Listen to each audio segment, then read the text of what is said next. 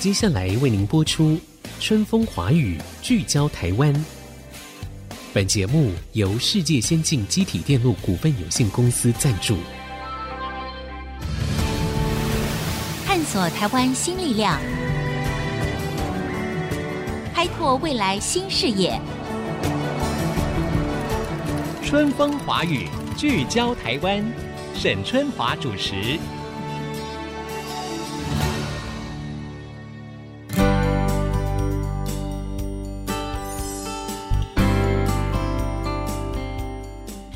各位听众朋友，大家好，欢迎收听《春风华语》，聚焦台湾。我是节目主持人沈春华。我们常常感叹说，哈，这是一个假讯息泛滥的社会，哈。那我们每每听到了，或者是看到了某一些资讯的时候呢，我们都会怀疑说，这是真的吗？尤其是有很多耸动的标题，或者真的是文体不符的时候，所以带给现代乐听人其实那个疑惑是很大的。尤其是哦，像科学相关的新闻报道，是不是能够真的反映这些有根据的科学知识呢？所以说啊，建立大众对科学的理解，对新闻的信任，是现在。非常具挑战性的难题，可是大家也晓得，因为这个就是一个多媒体的时代，这是一个网络传播非常快速、无远佛界，然后每一个人都可以成为所谓的自媒体，所以我们要辨别真假讯息之间，其实那个挑战真的是，我觉得比过去还要难上很多哈。比如说啦。台湾到底是不是缺电啊？如何缺电？我们要应该要怎么样来面对解决？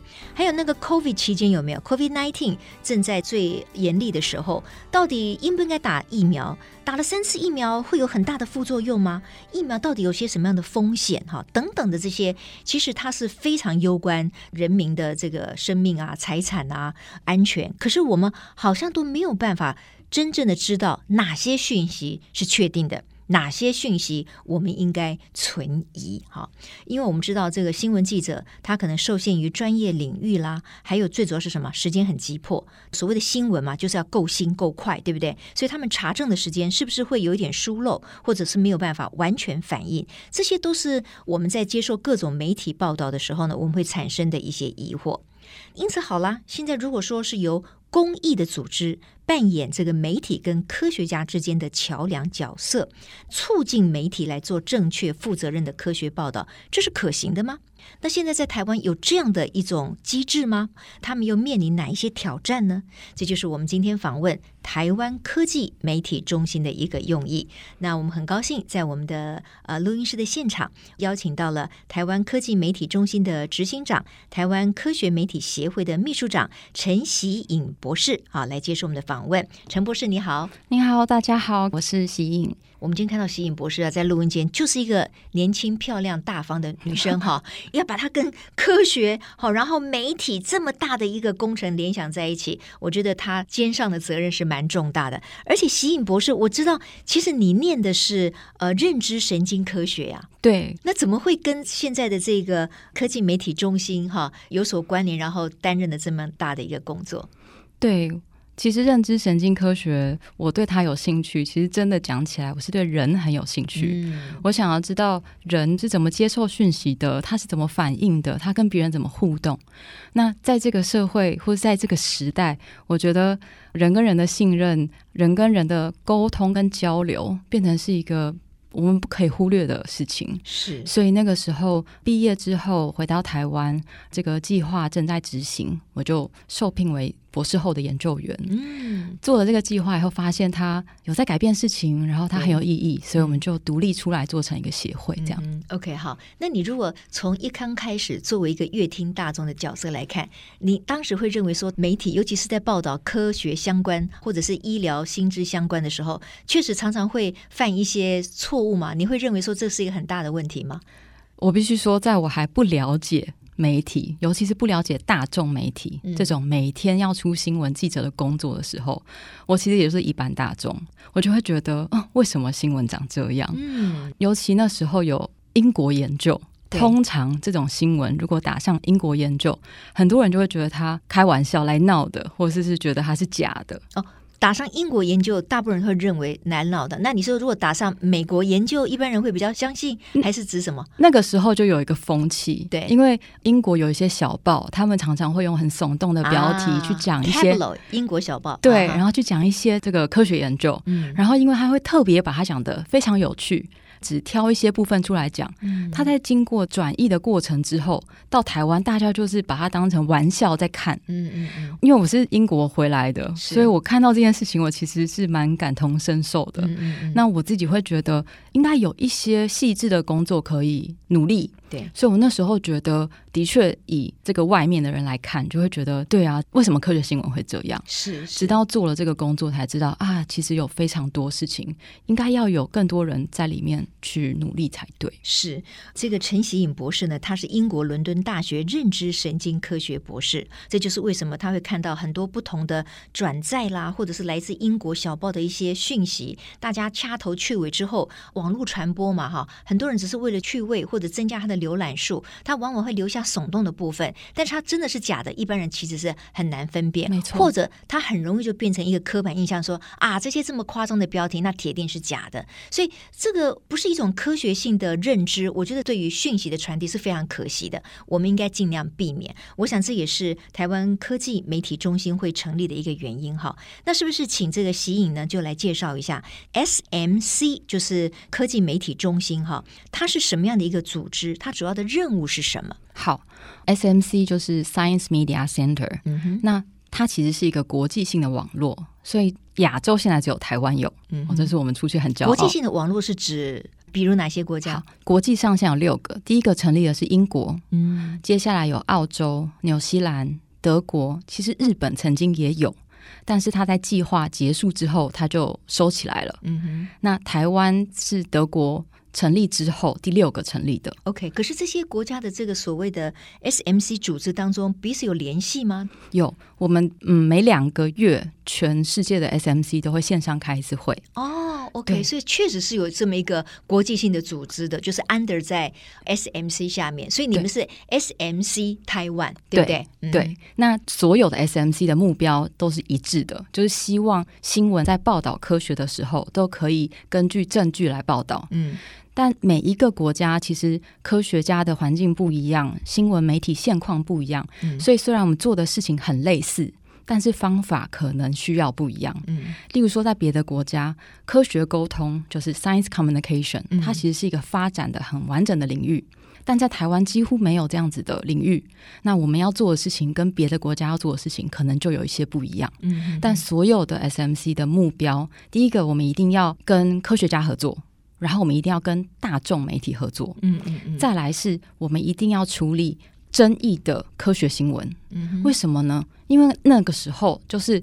记者最需要出报道，但科学家最不愿意受访的时候，嗯，这个时候 SMC 的功能跟角色就被彰显出来。OK，所以简单的来说，SMC 类似像这样的组织，好像是要扮演科学家跟大众媒体之间的一个桥梁。没错，然后我们要尽量提供正确的科学性的讯息或者是新闻嘛，哈。对，OK，那它是一个政府单位吗？是一个公部门、公组织呢？还是你们现在是用什么样的方式存在？台湾 SMC 过去是一个科技部计划。现在是独立出来变成一个协会，就是刚刚说的台湾科学媒体协会。嗯、那每一个国家的 SMC 其实都是非营利组织，所以其实大家都是独立的在战斗这样子。嗯、但是依照这个战斗的时间建立的网络不一样，它可能就会有不一样的资源的投入。嗯、那像英国，他们已经二十二年了，澳洲已经二十年了，所有的 SMC 都要确保一件事情，就是今天我们募资。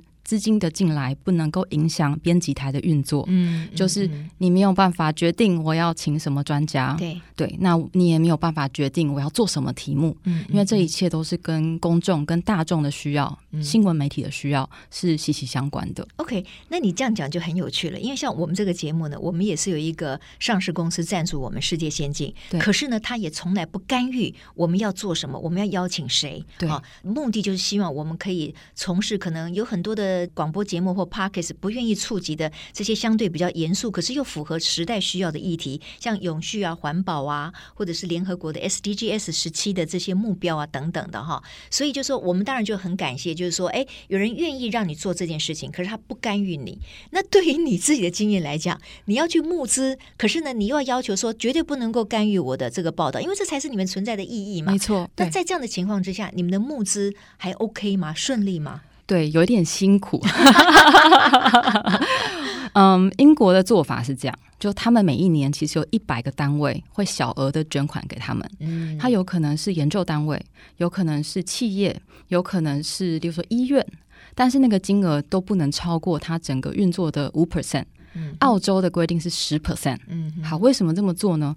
假设我今天有一个大金主，对，大金主。嗯，那如果我做的今天这个题目，如果不符合他，对他不开心了，他不开心，嗯、那他整个把资金抽掉，运作就会有危险。是、嗯、对，但是在刚起步，尤其是台湾 SMC，我一开始要用这个五趴十趴，嗯，是非常困难，我可能不简单，真的两个月后就没有薪水可以发了。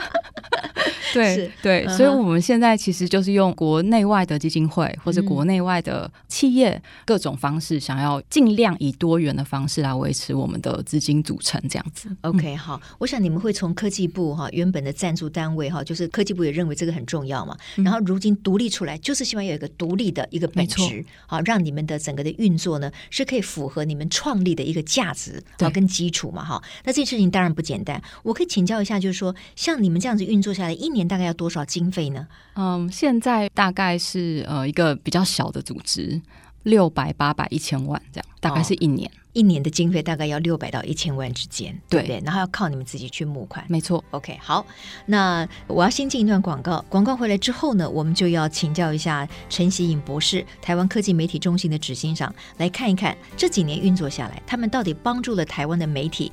做过的哪一些，就是提供了什么样的服务，以至于让我们整个在科学的报道上可以协助大众媒体，然后让我们这些乐听大众可以得到更正确的科学性的消息跟新闻呢？马上再回到春风华语，聚焦台湾。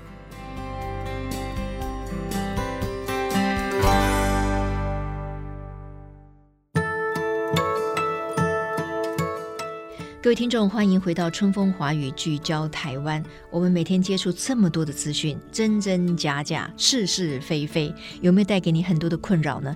尤其这个可能攸关于我们的身体健康，好，比如说医疗的最新讯息，比如说这个跟科学的论证有关，到底这个疫苗好能够打几次，它到底会不会有什么样的风险？太多的这个事情，我们要怎么样去知道我们接触到的讯息是真真切切的？那现在呢，台湾科技媒体中心就是希望去扮演。科学家跟大众媒体之间的一个桥梁，帮助消费者可以得到最正确的讯息。在我们现场的是陈习颖博士执行长，所以执行长在你们做这个任务的过程当中，能不能举个例子？你们帮助了媒体做到了什么？然后你们当时运用了哪些科学家？这中间有没有发生什么样的困难跟挑战？好，最挑战的事情应该是台湾的新闻真的很快。太快了，所以没有查证的空间。我不能这么说，因为我们做过很多年的新闻，我们非常知道，在快跟正确之间，那就是一个两难，对不对？是。像以前我们在那个电视台播报新闻的时候，其实主播的挑战也很大。对。因为当这个主编台丢了一个其实讯息不是很完整的一个最新发展的时候，没错。如果他还没有经过证实，主播一定要带一句说：“这是到目前为止我们收到的讯息，他还没有被确认。”我要哭了。对 对，其实他是最困难的。事情，而且台湾其实非常快。我们知道，一般的、嗯、就 daily 的每日的这个记者，他可能要写三到五篇新闻。对。三到五篇，一篇可能是几百字、一千字都有可能。嗯、他要处理的题目，可能是从疫苗一直到这个最新的疗法，一直到心脏病，什么都有，什么都都要写。他该怎么处理？嗯、那如果像前几天那个深坑大火，马上出来，他就要处理深坑大火。没错，没错。对，那到底空中飘的是什么？对，然后那个什么微小粒子的浓度大概多少？然后还要访问相关的环保的观测站啊、专家啊等等的。嗯。最大的挑战是，有的时候当下，因为民众很想要知道到底发生什么事情，对，所以新闻媒体记者在这个时候他一定要工作，嗯，但是最难的是不一定这个时候已经有好的证据了，嗯哼，那没有好的证据的时候，我们应该看什么样的报道？对。我们的立场是，这个时候就应该告诉大家。我们现在知道的是什么？就像刚刚讲的，我们现在知道的是什么，但我们还不知道的是什么？什么以及我们需要知道什么？嗯，这可能是那个时候民众最需要的资讯。嗯，可是如果记者没有办法访问到一个人，把这些话讲出来，嗯，其实他是不会出现在新闻里面的。嗯，这个我就会觉得是 SMC 很重要的一个责任，就是我们会非常鼓励科学家。你不能只讲你知道的，嗯，你还要讲你不知道的，是。你还要需要讲的是，那我们接下来需要知道的是什么？嗯哼，也许科学家会说，如果有闻到臭味，或是有已经看到污染物，嗯、那一定要戴口罩。嗯、但是我们现在还不知道空气里的是什么，它可能需要多久的时间，嗯、我们可能需要什么样的程序，这是重要的。我要特别举一个例子，其实是之前的那个鸡蛋的争议，进口蛋的争议，嗯、是是是，类似的争议是食安，食安是风暴会最大，然后但是科学家会最害怕的。嗯，鸡蛋的议题，我们从二零一九年那时候没有任何争议，可是我们就陆续的开始请专家回应这个洗选蛋的问题啊，鸡蛋怎么保存啊，冷链啊，它就放在我们的网站上。嗯，所以当进口蛋事件发生的时候，我们这个两三年前做的，因为它其实就是一个事实。所以它其实可以被当做一个可信的背景资讯，嗯嗯，放在新闻里面让大众知道。那为什么在两三年前你们会特别关注到什么洗选蛋的这个议题呢？对，好问题。其实那个时候我们希望做的事情是，我们知道石安在风头最高的时候，当时就知道比较不会有人回应。嗯，那我们知道。蛋啊、肉啊、牛奶啊，啊，都是非常民生的，几乎是天天的民生必需品。对，然后它一出事，哦、或是一有一些题目，它很有可能会延烧。哦、所以我们当时就希望把一些题目做起来。哦、所以你们预先选了，就是说可能哎，这个大家会很关注的。对，先给大家做一些背景的这个说明，也是一个知识的传递嘛。对。那万一这个相关的什么猪肉啦，或者是蛋啊出现问题的时候，大众媒体或者记者就可以在你们的平台上面得到一些背景资料，在你们原本的资料库。里面就可以找到，没错。对对？然后我们因为也跟专家有这样子的联系了，嗯、他知道我们的价值，嗯，所以在事件一发生的时候，其实我们那时候就很努力的找了一些专家，希望他们可以给回应，嗯。但是专家当然就经过一些说服，到最后专家其实有同意，就是有写了一些他们的评论跟想法，然后我们就广发给媒体，媒体就可以使用。嗯、我觉得这是一个蛮大的进展，就是科学家知道这个时候他说话是重要的，对。我们常常会跟科学家开玩笑说：“你现在不说话，总是有别人会说。你怎么能确保其他人说的如你一般正确？”嗯哼。所以，那这些科学家在一开始为什么他们会有点排斥？为什么他们会迟疑呢？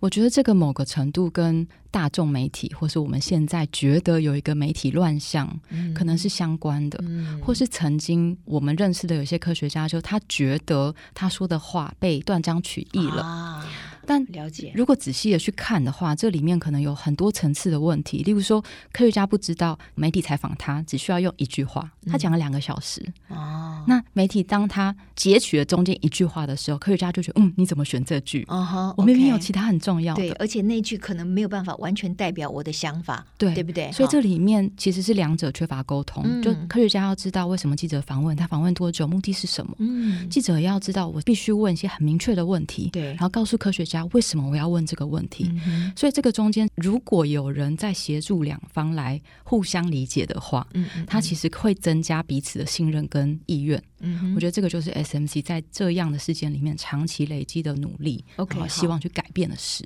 那现在你们 SMC 跟几位科学家有合作？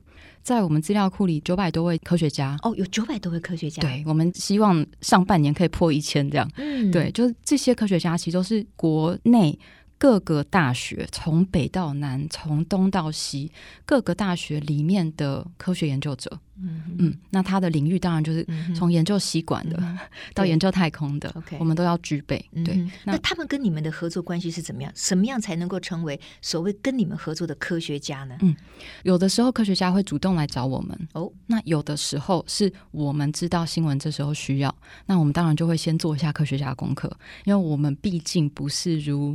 记者一样，每天都要出报道，所以其实我们有一些时间来做这些事。比如说，我们就会去看哦，科学家发了哪些研究，那过去几年做了哪些计划，嗯、所以这个科学家对于这些问题应该是可以回答的。嗯、那我们就会跟这个科学家联系，然后说可不可以请问科学家这些问题？嗯、那通常。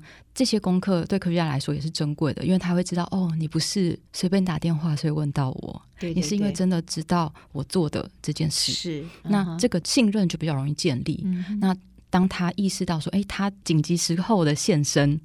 被采访，然后提供他意见，嗯、对大众来说是有帮助的。其实越来越多科学家是愿意跟我们合作，所以在你们的网站上面是有所有这些科学家他们的大名以及他们研究的方向跟这个主题的吗？网站上没有，哦、但是网站上可以，如果是打某一个议题的关键字，哦、你就可能找到哪一个学校的老师他发表过什么评论，哦、那这些评论就是记者媒体可以直接使用的。OK，所以这上面有个搜寻功能了，对，可以提供给记者跟任何大众去搜寻都是可以的。没错。好，你刚才提到的是你们跟科学家之间的合作，那你们要扮演的是科学家跟大众媒体之间的桥梁。对，那你们跟记者之间的合作关系是什么？如果今天记者有一个疑问，他可以主动请教你们说：“哎，那这个你帮我查证，或者你有没有更多资讯提供给我，是可以的吗？”对，记者其实就会告诉我们说：“我要写一个什么主题的新闻，然后我的截稿时间是什么之前，嗯、然后我这个是采访的吗？还是我要写文字的？好，还是要画面的？然后我这个采访时间要多久？我想问的是什么问题？请问你有专家吗？嗯嗯嗯。那这个时候我们就会依照这个需要去找专家给记者。然后有时候记者会来就说：“我想要做这个题目，但是我其实我并不知道，就台湾到底有没有人研究？对如果台湾更没有人研究，嗯、那我做下去我根本就没有办法发展。对对，所以其实，在记者在构思，或是他今天他就要出这个新闻，他马上就需要什么专家的时候，嗯、他就会来找我们。”那我突然想到，你做这件事情会不会？虽然你们是公益性质，会不会也有一个风险？因为你等要等于是帮那个科学家他所提出来的理论，等于是背书了嘛？因为他是从你们这边介绍出去的嘛。在你们提供的所有的这些资讯里面，有没有后来发现说啊，结果我们提供的资讯可能不是那么正确，或者他也引发了某一种争议？就是你会不会担心也会有这样的情况发生？我们在跟科学家沟通的时候，我们一定会告诉科学家，就是说你知道的。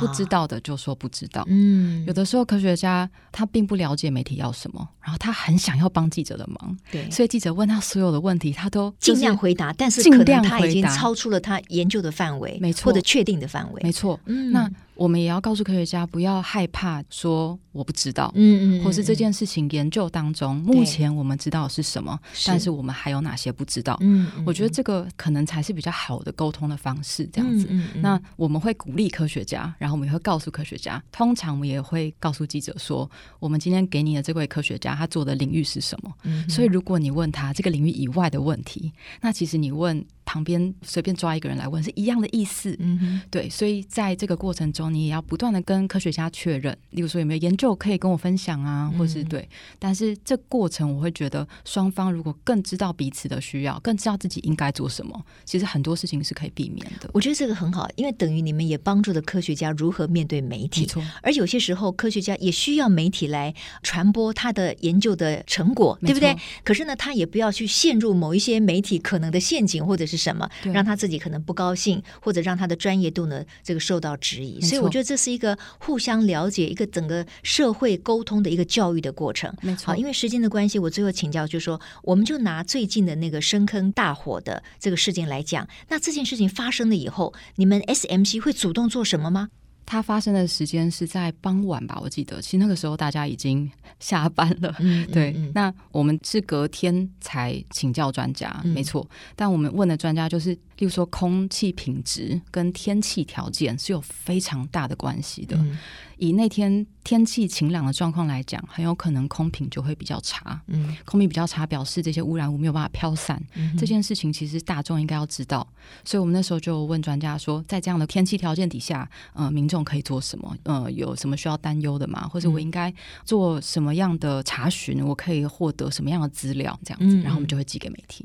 OK，哦，你们是寄给媒体，不是把这些意见整理之后公布在你们的网站，嗯、然后都会做，都会做啊、哦。你会主动寄给媒体，也会公布在网站上。嗯、那如果有一些媒体他需要的话，他可能会上去搜寻看看，没错，你们有没有最新的相关的科学的资讯？对对，OK。不过我相信大家呢都会很开心，就是我们台湾呢进入所谓的 SMC 的这样的一个全球的机制哈。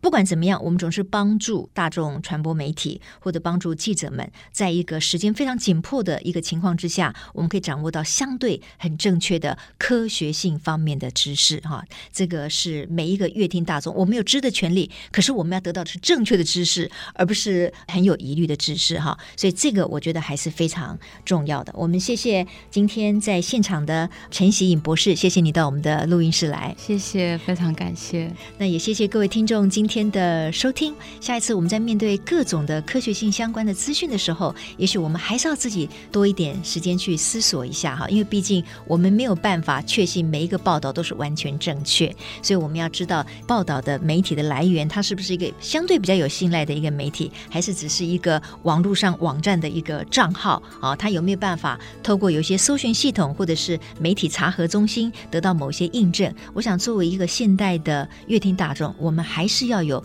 自己的新的试读媒体的能力。好，谢谢大家今天的收听，我是沈春华，我们下周同一时间空中再会，拜拜。